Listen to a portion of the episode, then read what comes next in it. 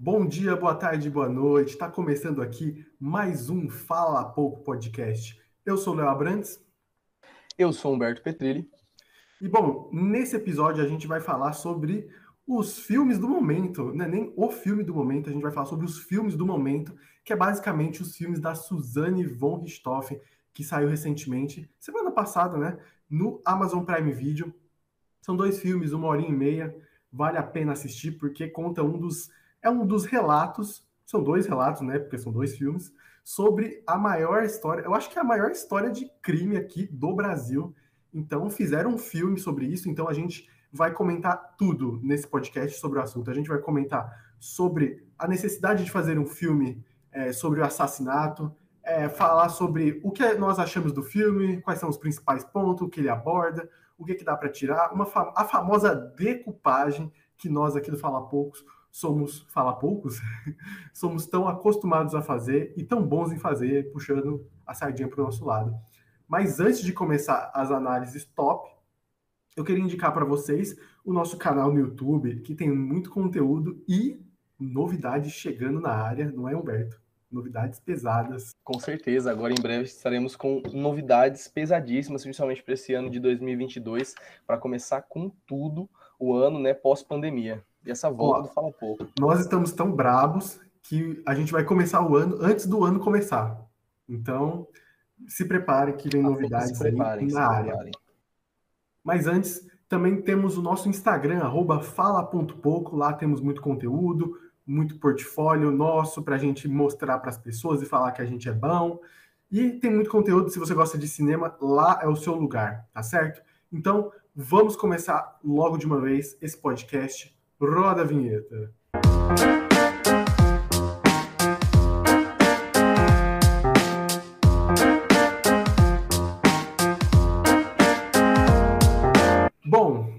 Vamos começar a falar sobre esse, esses filmes maravilhosos, né? E assim, ó, tá, eu, eu exagerei um pouco logo de, do começo aqui. Não, o filme não é maravilhoso, tá? Não é maravilhoso. É, com, com a Carla Dias fica muito. A Carla, a Carla Dias é um, é, eu acho que abrilhanta o filme muito. E eu não tô falando de brincadeira, tá? Eu e eu também não estou falando da atuação dela. Estamos ela... falando dos dois, pronto. É. Quer dizer, eu tava falando de um lado e ele do outro, mas eu tava pensando no outro lado, falando do outro. Ó, eu sou mentiroso, já pode começar por aí. Enfim, o filme, eu já queria, dando uma definição aqui logo para você que quer ouvir, quer, quer falar, é bom ou não? É bom. É bom. É um filme bom, são, os dois filmes são bons. Eu acho que um é melhor que o outro. O filme que conta a versão dela, eu acho que é melhor aquele filme lá que ela senta na cadeirinha lá do juiz e começa a falar, eu acho ele um filme melhor, não só por conta de roteiro, direção, direção na verdade é tudo igual os dois, eu não tenho nem o que falar, mas a questão de roteiro, a questão de você estar tá ali mais in, in, inteiro dentro da história, eu acho que você está mais inteiro no filme que conta a versão dela. Por quê? Porque conta a versão dela. Eu não sei vocês, mas eu não estou nem aí para os irmãos cravinhos sabe? Eu acho que quem gosta da história, quem se interessa, pode ficar à vontade, gostar dos irmãos Cravinho. Eu, particularmente, não estou nem aí para o que eles estão achando ou o que eles fazem. Eu quero ver a Suzanne von Richthofen, a relação dela com os pais e como isso foi se desenvolvendo. Óbvio que no filme conta a versão dela, então a versão dela pode ser um pouco mentirosa, entre aspas. É, porque na verdade é mentirosa, né? Enfim, o que a gente pode falar sobre a versão dela é que a versão, o filme do, que conta a versão dela, ele é mais assim íntimo dela. Então a gente vê a vivência dela, a gente vê os pontos no, no, de perspectiva dela. Então eu acho que fica, é um filme mais interessante da gente se aprofundar e se interessar por conta da, do protagonismo tão grande que ela tem. No outro filme, óbvio que ela é co-protagonista junto com o Daniel, mas a Suzane ela tem um destaque maior na versão dela, porque conta a versão dela. Então a gente vê o campo de visão dela, e o campo de visão dela é muito mais interessante, é muito mais mais curioso de você assistir, porque você quer realmente entender o que se passou e o que se passa com a cabeça dela. Além de que a, a Suzane, né, ela já é considerada uma psicopata, uma sociopata no nosso judiciário brasileiro e também na nossa sociedade. Todo mundo que acompanhou o caso sabe do potencial de argumentação, da dialética, da oratória que aquela mulher tem. Ela é realmente uma pessoa bem dissimulada, ela fez com que os advogados se apaixonassem por ela, ela, ela, ela quando ela entrou no presídio feminino, ela virou a rainha de lá de dentro. Também tem um caso que ela, se eu não me engano, ela estava falando com o Gugu, e o Gugu, né, o falecido Gugu, para quem não sabe, ele era homossexual, né? O, o, o Gugu era, ele era gay. E ele, ela basicamente conseguiu. Nossa, encantar, você tirou essa do fundo do baú, hein? Ela conseguiu encantar o Gugu e fazer ele pagar uma máquina de costura, alguma coisa assim, um kit para ela que ela estava precisando. Então, assim, todo mundo sabe que a, a Suzane ela tem um potencial assim de, de lábia, de convencimento absurdo. E por isso que ver, ver o filme, o filme que conta ela contando a versão, é ainda mais legal porque você está vendo a visão meio que de uma psicopata, a visão da pessoa que, em teoria, né, realmente arquitetou o plano. Porque os irmãos Cravinho, mesmo em, em ambos os, os, uh, os depoimentos, né, quando você vê o depoimento da Suzane, obviamente quem acompanhou o caso já vai olhar pro, pro depoimento dela, olhando e falando: nossa, essa mulher é bem doidona pra ela estar tá falando que as coisas aconteceram assim. Obviamente que o filme que conta o lado dos irmãos Cravinho também não foi as, daquela maneira exatamente que ele, que ele contou. Então, assim, é, quando você assiste os dois filmes, você consegue fazer um mix para conseguir entender basicamente o que aconteceu no caso, principalmente se você já tiver conhecido o caso. E além de que é, o, o, filme que conta a versão dele eu achei muito interessante, justamente pela, pela, por, essa, por, esse, por esse contraste, né? Já tem esse contraste meio de Romeu e Julieta, da menina ser a patricinha e do cara ser o cara mais maloqueiro, irmão do cara que também é um pouco meio, meio bandidão. Então, assim, já existe esse contraste, e quando você vê o filme contando a versão dele, você vê meio que esse mundo meio que quase que inexistindo. Você realmente consegue entender o quão psicopata talvez seja a, a Suzane, porque você vê dois caras que são dois caras aparentemente pessoas assim que, que não eram idiotas, né? Afinal, eles, eles compactuaram com o crime. Então, pessoas que, que realmente tinham entendimento da vida serem manipulados, ou serem coagidos, ou serem meio que direcionados a cometer um crime, mesmo que, obviamente, que eles já tinham essa predestinação a, a cometer esse tipo de crime, né? Porque uma pessoa que mata alguém é uma pessoa que mataria alguém. Então, assim, eles não também não são santos, mas você vê meio que ela com, meio que confabulando tudo isso, faz, meio que formando é, é, é, o caminho que foi trilhado, é bem, bem interessante. Bem interessante mesmo que você falou, porque um dos pontos em que o filme acerta é justamente em fazer a gente acreditar, óbvio que não justificar, mas em acreditar o porquê aconteceu isso. Então a gente pode ver tanto num filme quanto no outro as diferentes motivações, o que motiva um, o que motiva outro, como cada um tenta usar a persuasão para fazer com que o outro acredite no que eles estão propondo é o correto. E é interessante que o filme acerta nisso justamente em, em pontuar certos, certas cenas, certo, certos pontos. Então, por exemplo, na parte da, da Suzane, é interessante a gente ver o filme que conta a versão do Daniel, por exemplo, é interessante a gente ver como a Suzane já vai desde o começo, é, dando aquela pontada de que ela não gosta dos pais. E aí eu lembro que tem uma cena que ela tava brigando com os pais, que ela fala, ah, morra. Então pronto, a gente isso já vai ficando no nosso subconsciente de que, pô, isso, essa história vai voltar de novo. A gente vai pensar nisso de novo. E no filme dela, que conta a versão dela, é interessante ver como o cara começa a, a manipular, como ele, ele fala sobre ah, como é difícil ter essa vida com seus pais. Ah, como é tão difícil ter isso. Imagina a gente nesse paraíso. Imagine ser os seus pais aqui. Então, a gente consegue embarcar nessa narrativa e nessa história, entender por que os personagens que antes pareciam tão sãos ficaram tão depravados. Óbvio que no filme tem um negócio que eu não gosto muito, que eles usam o artifício da droga. Ah, a pessoa saindo, a pessoa, nossa, a pessoa fumou uma maconha, agora ela vai destruir o mundo. Nossa, super perigosa a maconha, com certeza. Então, tipo, óbvio que isso o filme mostra e tenta usar uma certa justificativa, mas querendo ou não, é um caminho para que a gente possa entender o que está desvirtuando eles, o que significa isso, o que a pessoa tem de impacto na vida da outra. Então, acredito que o filme acerta bastante nisso porque fica compreensível. Eu, eu entendo, eu, eu tento olhar, eu tentei olhar esse filme de uma outra maneira, como se eu fosse um gringo, vendo essa história de fora, sem conhecer muito o caso. Eu acho que para você assistir esse filme, você tem que conhecer a história. Eu acho que é importante e foi um desses, desses pontos que a produção deve ter pegado em cima. Não, quem vai assistir esse filme é quem conhece a história, então a gente não precisa passar tanto tempo explicando. Assim como aconteceu em Era Uma Vez em Hollywood, com Tarantino. Ele, pô, ele não explicou caralhas nenhuma sobre a Charles Manson, Sharon Tate, a gente não sabia nada, mas a gente foi, a gente meio que tinha que saber para assistir o filme. Quem não, quem não sabia dessa história foi pegando ali referência à toa, né? Inclusive um amigo nosso, o Ramon, ele disse que assistiu o filme sem conhecer a história. E aí ele disse que não, que não entendeu muito o final. E porque as pessoas ficavam, nossa, o final é incrível. Ele falava, não, o final é legal, tem emoção, mas ele não entendeu o significado do, dos caras que iam matar Sharon Tate terem ido na casa do. Eu esqueci o nome do cara, Cliff Booth, alguma coisa assim. Então, é interessante a gente ver, pensar nessa perspectiva. Pô, o, o, gringo vai entender essa história? Ele vai entender as motivações? Eu acho que sim. Eu acho que uma pessoa que, que um gringo espanhol, venezuelano, é, diga aí uma nacionalidade estranha. É, brasileiro. Brasileiro, depois do mongol. Mongol, assim, pessoa da Mongólia, né? Vamos. É o mongolano. Exatamente o brabo.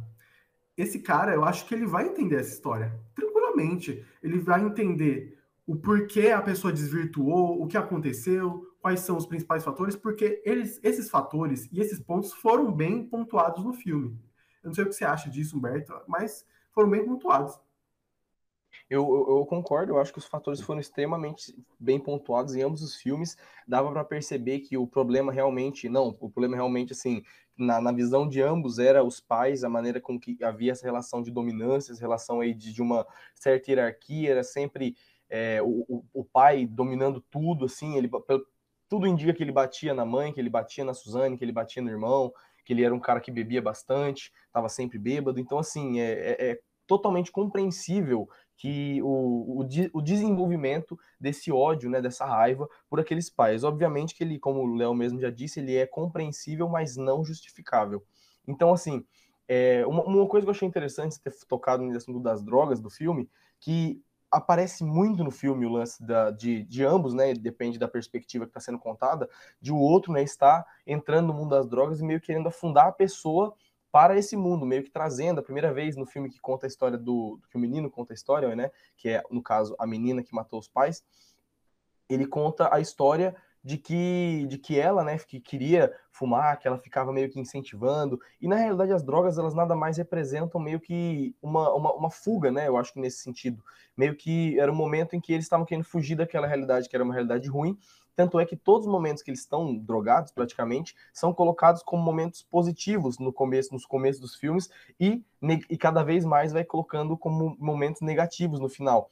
No começo, ela, a, a Suzane, né, ela, era no, no, contra perspectiva do menino, ele era um cara que, que, que ele queria tentar ficar com ela, e ela era toda boazinha, e do nada ela começou a fumar e aí ficou louca e começou a, a, querer transar muito, assim, meio que é uma, é uma mudança assim, de perspectiva, sabe? Meio que cada um conta a história como se o outro estivesse puxando para o mau caminho, sendo que na realidade, quando a gente vai, quando a gente realmente para para entender o que aconteceu, né, foram os dois que, né, que estavam se puxando, cada um se puxando para um, um caminho que era ruim, que era o mesmo caminho que gerou, no caso, a tragédia dos pais estarem mortos, né?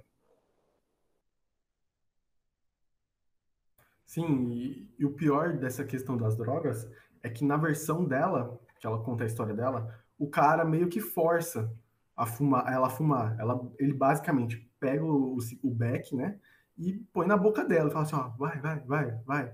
E tem uma hora que ela diz que não quer, mas ele continua insistindo. E aí depois ela começa a cada vez mais entrar no buraco. E, e aí tem uma cena deles também usando outras drogas, que eu, que eu não lembro quais que eram, mas eu acho que deveria ser êxtase, porque era uma balinha. Então, eu acho que eles eles destacaram muito essa questão da droga no filme e eu, eu, eu entendo sua visão, eu acho bacana mesmo, porque realmente faz sentido. Mas eu acredito que dá, uma, dá uma sensação mesmo que eles deixaram essa, esse assunto das drogas como parecendo assim, ah, eles estão entrando no mau caminho, sabe?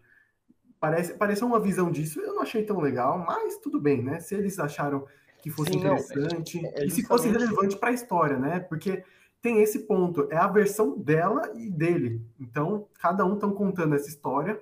Basicamente, a gente está embarcando no que estão dizendo, né? E, e, é justamente esse mix, é assim, que no começo era meio que uma coisa mais é, uma coisa mais bacana, legal, e depois foi colocando como uma coisa mais negativa ao longo do filme. Porque eu lembro que no começo, mesmo que fosse começou sendo forçado, as, as memórias que eles tinham juntos eram memórias boas, assim, quando, quando às vezes um ia acender para começar a, a, fumar, né, o outro já começava a achar estranho, mas já vinha a, a, eles festejando, eles se beijando, eles, eles, eles transando, eles fazendo alguma coisa assim. E o que eu, achei, o que eu também achei interessante desse, desse lance foi que realmente foi para colocar eles indo para o mau caminho. E esse lance que eu disse da fuga dessa realidade ruim é uma coisa é, é uma coisa totalmente negativa. Você não pode fugir de uma realidade ruim indo para esse tipo de coisa, sabe? Então assim, eles realmente estavam se afundando em um buraco que era, eles estavam usando de maneira totalmente errada, eles estavam se afundando nesse buraco e justificando isso meio que com, com um olhar de nossa, né? Eu tô só, tô só aqui de boas, tentando não estar com raiva dos meus pais que, que me impedem de ficar junto. Um, um, lance também, além das drogas, que eu, que eu achei bem interessante, voltando a falar daquele contraste de dinheiro, é que justamente os pais dela, que eram pessoas com, com, com uma grana, né? Sempre comentavam e ficavam colocando o namorado dela como uma pessoa ruim, como que se ele estivesse levando ela para o mau caminho, como se ele estivesse colocando ela, colocando ela, né?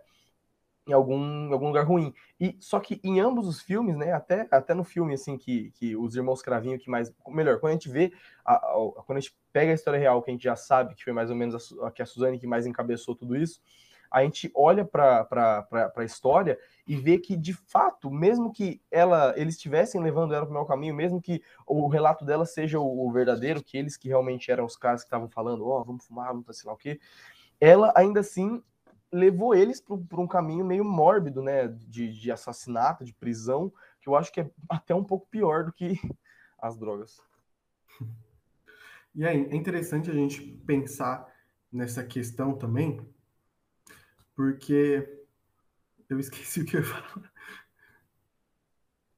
Ah, tá. Eu falei, é, Rinaldo aí dá um corte, né? Então. Eu esqueci de novo.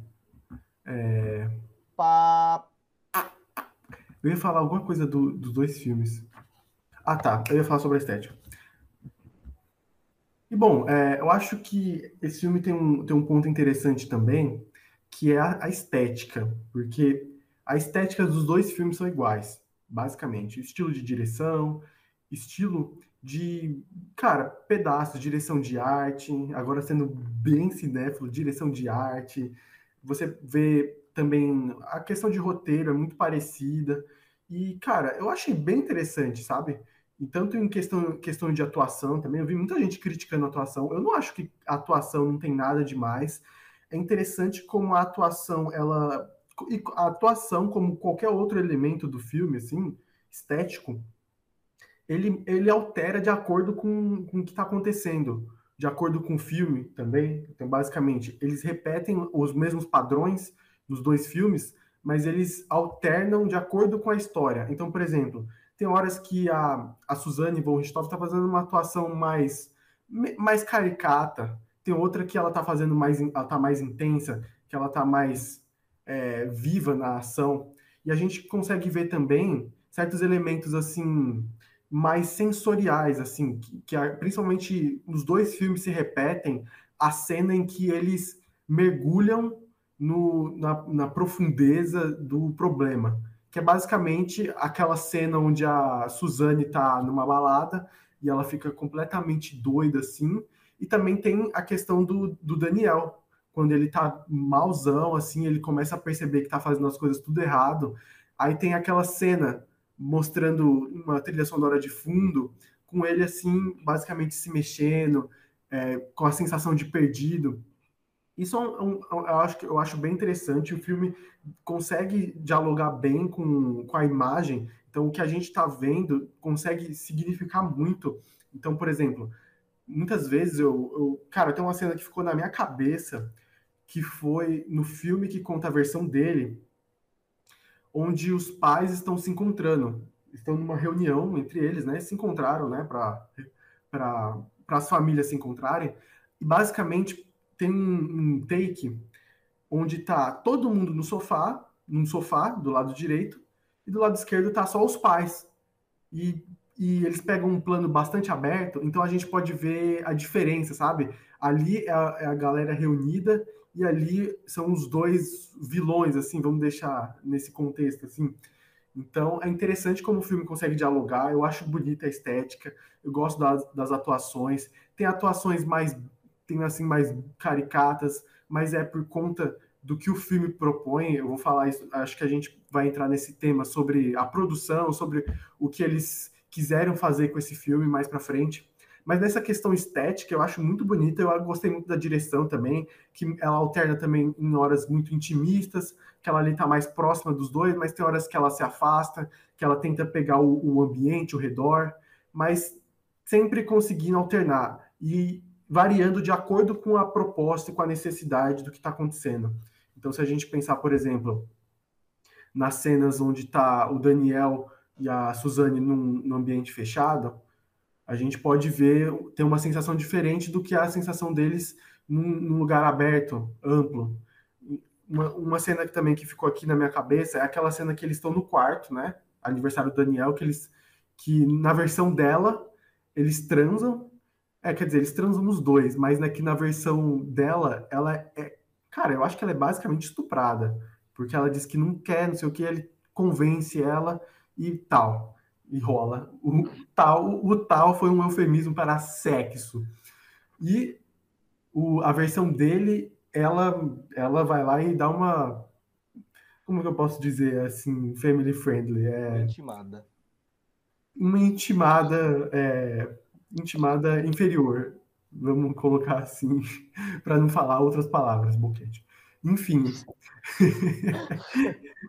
é, ela vai, e os dois acabam em sexo, mas tem a diferença. E eu acho bacana essa essa esse, esse essa cena porque ela tem uma ela é filmada de um de um ângulo mais aberto, dá uma sensação de distância dos dois, dá uma sensação de, de que os dois não estão conectados. Não sei se eu estou viajando, mas mas tem uma hora que a, aproxima nos, do, nos dois filmes. É, isso, é por isso que eu falo que os padrões se repetem tem uma hora que é no final, né, que está acontecendo o ato, eles aproximam. Óbvio que, ele, que não é que é para não mostrar o ato, né? Apesar de mostrar muitas vezes, né?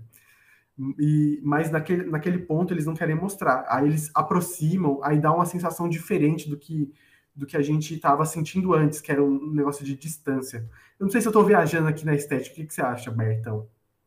Não, não, não. Eu acho a estética, a estética do filme muito bem, bem projetada. Aquela cena lá também tinha ficado na minha cabeça, que é quando tá os dois, né, no jantar, e é realmente uma, uma relação sempre de dominância. Quando o, o menino tá fazendo churrasco lá, né, e o, e o pai tá sempre tá ali atrás, meio que falando na, no, pro ouvido da, da Suzane, do irmão, para ele trabalhar, a gente consegue ver justamente esse contraste de, do, da, da raiva, né, do ódio sendo criado, vindo meio que justamente através de, de, de, palavrinhas que vão sendo colocadas no ouvido aos poucos, da relação cotidiana. Não foi uma coisa, é, é justamente para criar essa ideia de que não foi uma coisa que veio do nada, não veio assim, eles começaram a namorar, o pai proibiu de se ver, e aí eles foram lá e cometeram o um assassinato. Foi uma coisa que duraram anos, foram anos de relacionamento, foram anos de, de, de encheção, né, de gente de, dos pais em cima da Suzane, falando mal do Daniel e de falando que, que ele era uma má companhia e sempre desincentivando esse relacionamento. Em relação às atuações, eu achei as atuações até bacanas, assim, porque eu, eu, eu normalmente, né, alguns filmes brasileiros, né, para não dizer para não dizer todos, porque tem muitos filmes brasileiros que são excepcionais, mas alguns filmes brasileiros que são assim mais desconhecidos, talvez, eles tendem a ter uma atuação um pouco meio que novela da Globo. Quando a galera vai falar alguma gíria, eles falam poxa, cara, por que você não pega aquele bagulho? E assim, uma coisa totalmente artificial. E eu achei que as atuações em ambos os filmes foi extremamente natural. Tinham cenas que parecia que a gente estava simplesmente, às vezes, lá dentro, vendo eles conversando. O irmão do Daniel, que eu, não, eu acho que o nome, o nome do ator é Alan, ele é eu, eu achei ele um dos melhores atores da. Sim, eu ia falar dele mesmo, por conta das gírias. Eu achei o, o, a atuação dele muito boa, mesmo ele tendo, assim, às vezes pode parecer que ele tá dando uma forçada, mas quando você realmente olha, o, entende, na realidade são os outros que não estão falando tantas gírias quanto ele. Ele tá falando naturalmente, parece que ele era um cara que tava passando ali, os caras falaram, ô, oh, você quer atuar aqui? Ele falou, quero, só como continuou conversando, porque uma atuação extremamente natural, tanto a dele, eu achei que em alguns momentos a Carla Dias e o, e o ator do Daniel, eles, ator Daniel, não sei o nome dele, que eles deram uma... Leonardo Bittencourt. Leonardo Bittencourt. Leonardo Bittencourt, eu achei que eles em alguns momentos tiveram uma atuação um pouco forçadinha, mas foram muito poucos momentos e foram assim quase que relevantes quando você para para pensar no filme inteiro. Ainda mais a Carla Dias que estava fazendo um, uma, uma, personagem até bem complexa de fazer, porque tinha, ela tinha que flertar muito com a loucura, ela tinha que flertar. Eu achei que ela foi muito bem. Então, acho que ela foi muito bem, porque ela conseguiu, que ela, que ela, justamente porque o personagem dela, dela, era muito difícil, ela tinha que ou, ou flertar com a loucura, quando é a, a, versão do menino, ou flertar com aquela agonia, com aquele incômodo, quando é a versão é, dela contando, né, que é as relações que era um relacionamento abusivo, da agonia que ela tinha do menino, os gritos que ele dava. Então, assim, é, em, em, ambos os filmes, eu acho que a Carla Dias teve uma atuação muito boa, mas, assim, se eu fosse dar uma atuação, a melhor atuação, acho que seria do irmão Daniel como um personagem coadjuvante. Obviamente, ele não teve o holofote, mas ele foi um dos, um dos irmãos Cravinho, né? Que o Léo Nossa, cara, eu... não tá nem aí. Mas... Nossa, cara, um, um, para mim a melhor atuação foi do irmão da Suzane. Cara, foi o maior um, cara, eu acho que um figurante nunca recebeu tanto dinheiro para ser um figurante, cara. cara. Sério mesmo, ele, ele, ele, atuou tão bem como, como um personagem irrelevante que eu nem lembrava dele. Assim, é difícil lembrar dele. Mano, eu acho ele que isso é um fato histórico, tá ligado? Esse cara tinha que ganhar um Oscar de melhor figurante era dele, cara. Um, um Globo de Ouro, velho. Um Globo de Ouro de, de atuação, velho. Mas Pronto. basicamente, basicamente eu achei as atuações do filme muito boas, a direção muito boa, ainda mais que, tá, que a gente tá falando de um filme que não é um filme leve, não é para ser um filme totalmente tranquilinho, pra gente só assistir e ficar dando risadinha. É um filme que ele é um filme mais sério, é um filme que ele conta um assassinato que foi sério, um dos maiores casos de, de, de assassinato daqui do Brasil, que já tomou repercussão mundial. A Suzane, ela é uma, ela é uma mulher que ela é uma criminosa conhecida até mundialmente, porque ela, né, ela, em todo lugar que ela passou, ela deixou algum rastro. Então, assim, eu acho que foi um filme que conseguiu honrar a história, né? Não que, é, que essa seja uma história honrável, mas que se ela fosse para ser contada, que ela foi contada de maneira muito boa. E eu achei muito interessante que parece uma coisa muito idiota, né? Que eu acabei de perceber. O filme que o filme da menina, ele chama que, que conta a história da menina, chama O Menino que Matou os Pais.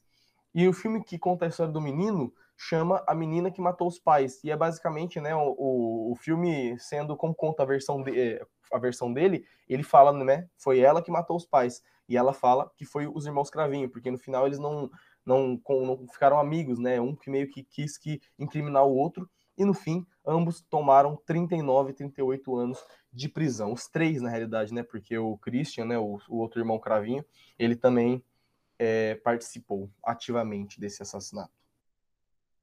Olha, a gente está lambendo o filme aqui demais, então acho que está na hora da gente falar um pouco mal do filme, e porque, eu, porque o mundo é isso. Não tem ponto positivo só ponto positivo no mundo, não. Em qualquer coisa tem ponto negativo, menos em certos filmes que eu, que eu vou defender até a morte.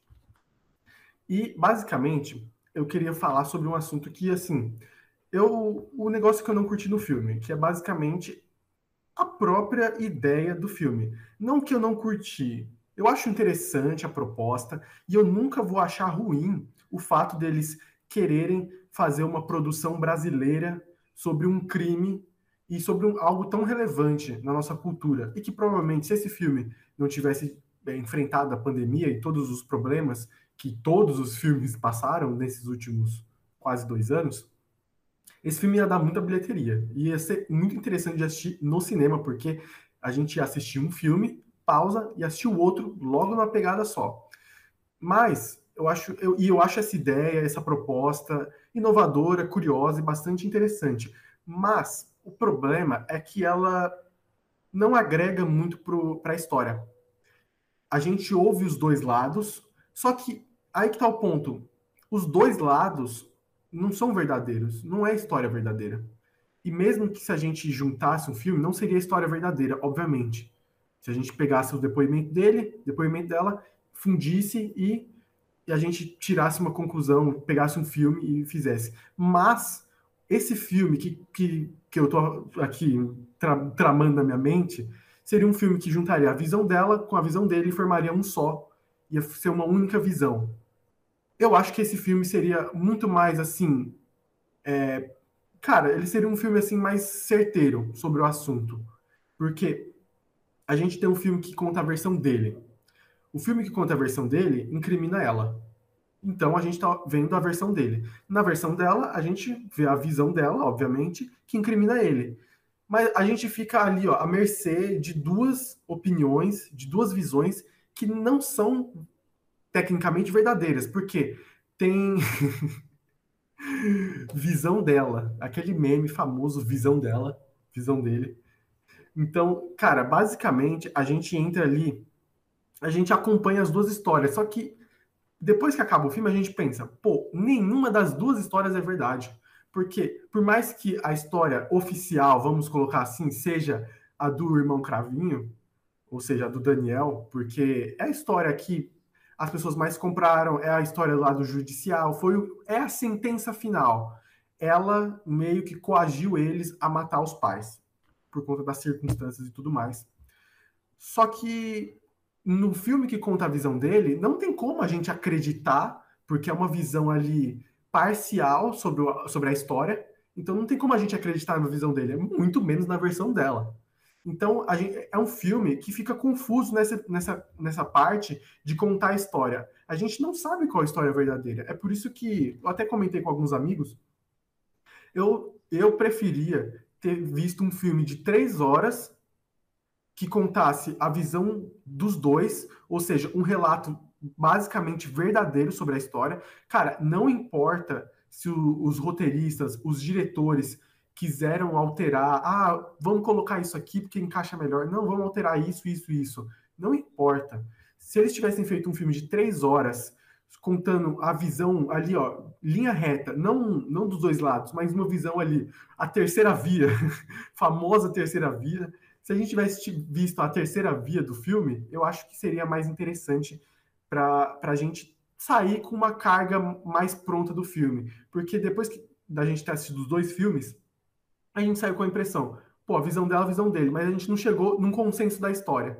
Eu acho que dá para a gente falar que numa história que, que do, tem dois pontos que se repete, que é relacionamento abusivo e os pais, conflito de classe com cada um dos pais, entre as famílias e tudo mais, mas é uma visão um pouco diferente em cada um dos lados. Então, o filme, ao seu final, não, não dá essa conclusão exata. Eu não sei se você acha isso também, Humberto, porque eu acho que é uma. Eu não sei se foi uma visão minha. Eu preferia ter visto um filme de três horas que contasse a história completa. Cara, não precisa botar ali. Ai, a Suzanne von Richthofen, coitada, no filme que conta a visão, que conta a visão dela. Mas também não precisa botar o Daniel, coitadinho, no filme que conta a visão dele.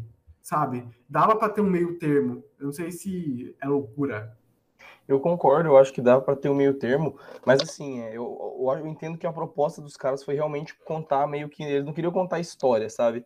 Eu acho que eles queriam contar meio que justamente os relatos de cada um, para a gente ver o quanto que eles. com quanto que eles eram malucos, ambos, ambos, eh, todos eles que estavam relacionados.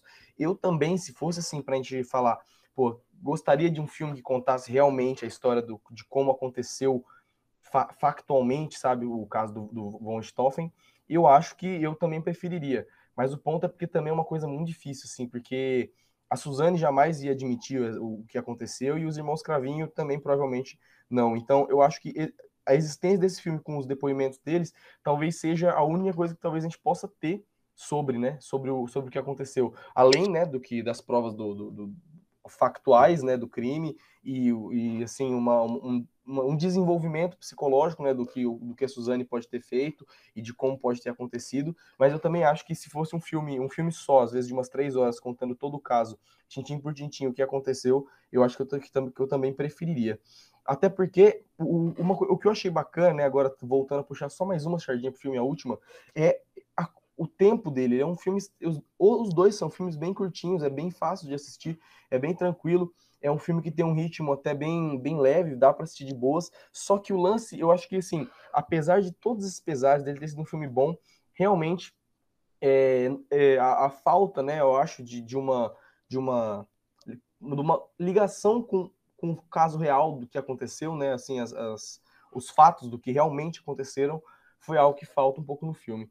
Talvez se eu fosse dar uma nota pro filme, sendo bem sincero assim, eu daria no máximo, eu acho que um 4 talvez para ambos, ou um 3,5, sabe?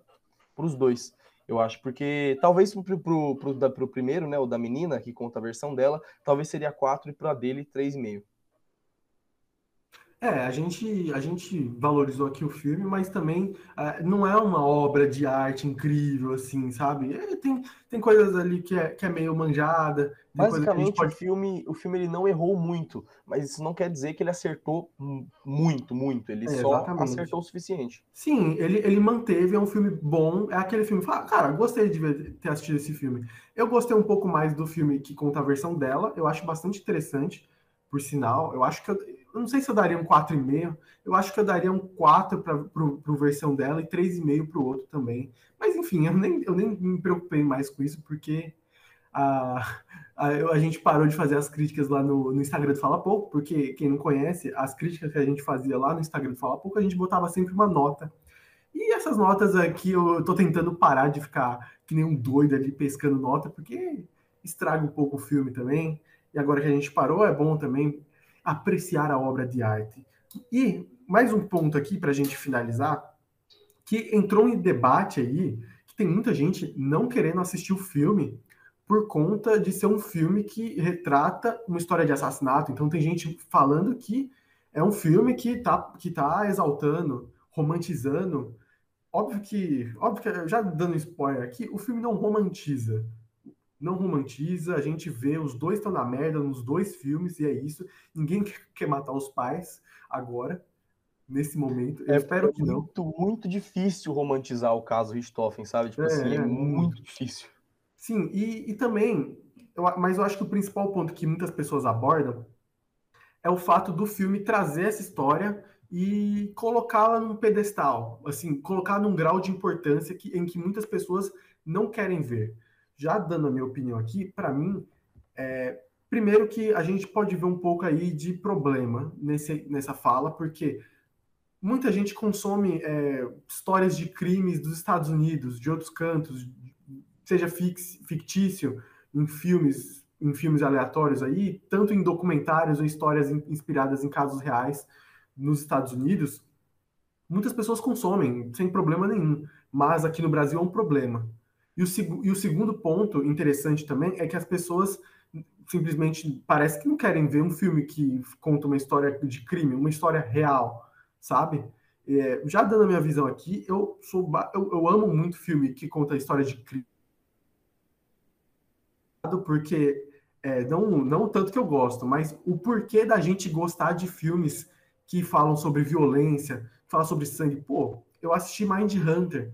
Mind Hunter é uma série que conta basicamente a história de peritos do FBI analisando os serial killers. E os serial killers ali falando, cara, eu cortei cabeça, eu fiz tudo. E a gente vê super interessado, falando, nossa, você matou mesmo, cara? Conte-me mais. E nós, assim, telespectadores, se interessamos por essa história. E, e aí, e esse é o ponto. Eu quero entender por que a gente se interessa tanto por isso, sabe? Até porque essas mesmas pessoas que também estão falando que não assistiram o caso de Stoffen são as pessoas que ficam assistindo Record, ficam assistindo, é, ficam compartilhando vídeo de motociclista morrendo no WhatsApp, sabe? Assim, é uma, é uma hipocrisia absurda. Perfeito, perfeito, exatamente isso. Porque a gente tá, a, a gente não é acostumado com a violência. Por mais que a gente viva num cenário violento do nosso país, óbvio que não, não é a Síria, mas tem violência em todo canto. Se a gente bobear com o celular, a gente perde. Se a gente ficar, não ficar esperto, a gente pode lá, tomar uma bala perdida, dependendo do local que você tiver. E é um, é um cenário violento aqui no Brasil, em alguns pontos ainda mais. Mas, no geral, a gente não passa por isso. Eu nunca vi uma pessoa morrendo na minha frente. Eu nunca tomei um tiro. Eu nunca vi ninguém tomando um tiro na minha frente. A não ser, a não ser que seja de paintball, aí eu vi. Mas tiro, tiro, bala, eu não vi. Então, cara, a gente não tem essa ligação com a violência tão forte. Algumas pessoas viveram, mas não vive constantemente. Então, quando a gente se depara com esse cenário diferente e novo, basicamente, né, e tão, tão fora da nossa casinha, eu, falando por mim, eu me interesso bastante, eu fico curioso, eu quero entender o que está acontecendo.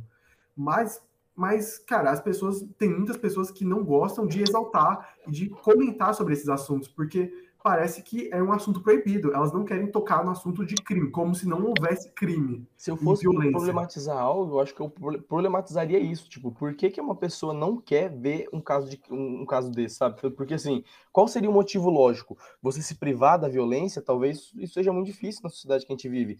É, uma pessoa que assiste, assiste o crime e vá, e vá sentir alguma coisa, sabe? Isso é até investigável. O que, que você sente quando você assiste um filme de uma pessoa que matou os próprios pais, sabe? Tipo assim, às vezes isso pode ser um problema você sentir, ter gatilhos por causa disso, sabe? Problemas mal resolvidos com família, às vezes você faria isso, não sei, é muita coisa para pensar. É. Mas assim, eu acho que assim, você se privar de assistir algo por simples e pelo motivo de não vou dar palco para violência, é de uma hipocrisia absurda, principalmente na sociedade que a gente, que a gente vive, sabe?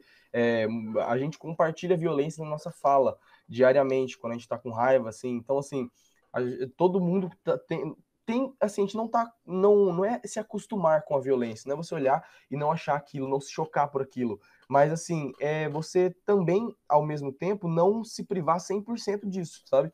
Porque até, além de ser impossível, não é uma coisa que é totalmente impossível, eu acho que também não é tão saudável, porque na sociedade que a gente vive, se você se priva de toda a violência que acontece, tem que se privar de muita coisa. E quando você vê alguma coisa, que você vai ver uma hora ou outra, vai ser muito mais difícil, talvez, de aceitar, vai ser muito mais difícil de entender. É muito melhor você olhar de frente a frente o que aconteceu, que seja através de uma produção cinematográfica, do que você ver no programa do Datena ele falando sobre como aconteceu o caso Stoffen, até porque o filme, o filme ele, ele, não, ele não conta né, com, com os depoimentos reais, ele não conta com a pessoa, com a própria Suzane, o próprio cara, são atores que estão lá simplesmente fazendo uma obra de arte. Então, assim, é, se essa obra de arte te incomoda, se essa obra de arte é muito violenta, isso obviamente é uma questão de opinião, cada um tem a sua, só que só que também é, é, injustificável uma pessoa dizer que é simplesmente pela, pela violência que contém nesse filme, porque isso é, é de uma hipocrisia absurda. Exato, mano. Perfeito. E basicamente, dando um geral aqui, mano, filme, os dois filmes são bacanas, valem muito a pena assistir. Nós aprovamos. O Fala Pouco Podcast aprova esses conteúdos. E então é isso, cara. Não temos mais o que falar. Se a gente, quer dizer, a gente pode até esticar um monte de coisa aqui, mas a gente tem o que fazer da vida também, né? Então, vamos deixar você, a pessoa que está ouvindo também sexta-feira, né, velho? Sextou, a gente está gravando isso na sexta-feira. E você que está ouvindo também, você tem que fazer alguma coisa da sua vida, né? Vai ficar ouvindo duas horas de podcast? Vá fazer alguma coisa da sua vida, plante uma árvore, sequestre. Eu ia falar besteira, mas deixe quieto. E hoje Enfim, não, hoje não, hoje não. É, hoje não, porque é 1 de outubro e outubro é dia e sagrado. Também, e também por causa do clima, né? No clima, do clima do podcast. Eu falei, tá outubro, outubro é dia sagrado. Perfeito. Mano, e outra coisa, né? Agora finalmente acabou o setembro. Então fiquem à vontade aí. Para acordar a galera do Green Day. Exatamente. Dá aí o, o panorama final. Fala aí, fala aí para as pessoas se inscreverem no canal. Cara, se inscrevam no canal, voltamos a dizer, se inscrevam no, no nosso, canal, nosso canal aqui no YouTube, sigam a gente no nosso Spotify, não sei por onde vocês estão ouvindo aqui esse podcast maravilhoso. Vê, e vão seguir a gente também no nosso Instagram, fala.pouco. Lá a gente também está totalmente parado nesses últimos tempos, mas tem muito conteúdo, muita coisa daoríssima de assistir lá. IGTVs que também estão disponíveis no YouTube. No mais, se você gostou, compartilhe esse vídeo aqui com a sua avó. Deixa o joinha. Deixa um joinha. Adicione esse vídeo aos favoritos do seu YouTube e compartilhe esse Spotify, eh, compartilhe no Spotify e no Instagram, se você puder. Manda pro grupo da família. Se você puder colocar no Stories, mandar no grupo da família, que sejam os melhores amigos, se você não quiser passar vergonha com a gente falando merda, mas já ajuda incrivelmente. E no mais, um beijo, um abraço e até semana que vem. Tchau, tchau.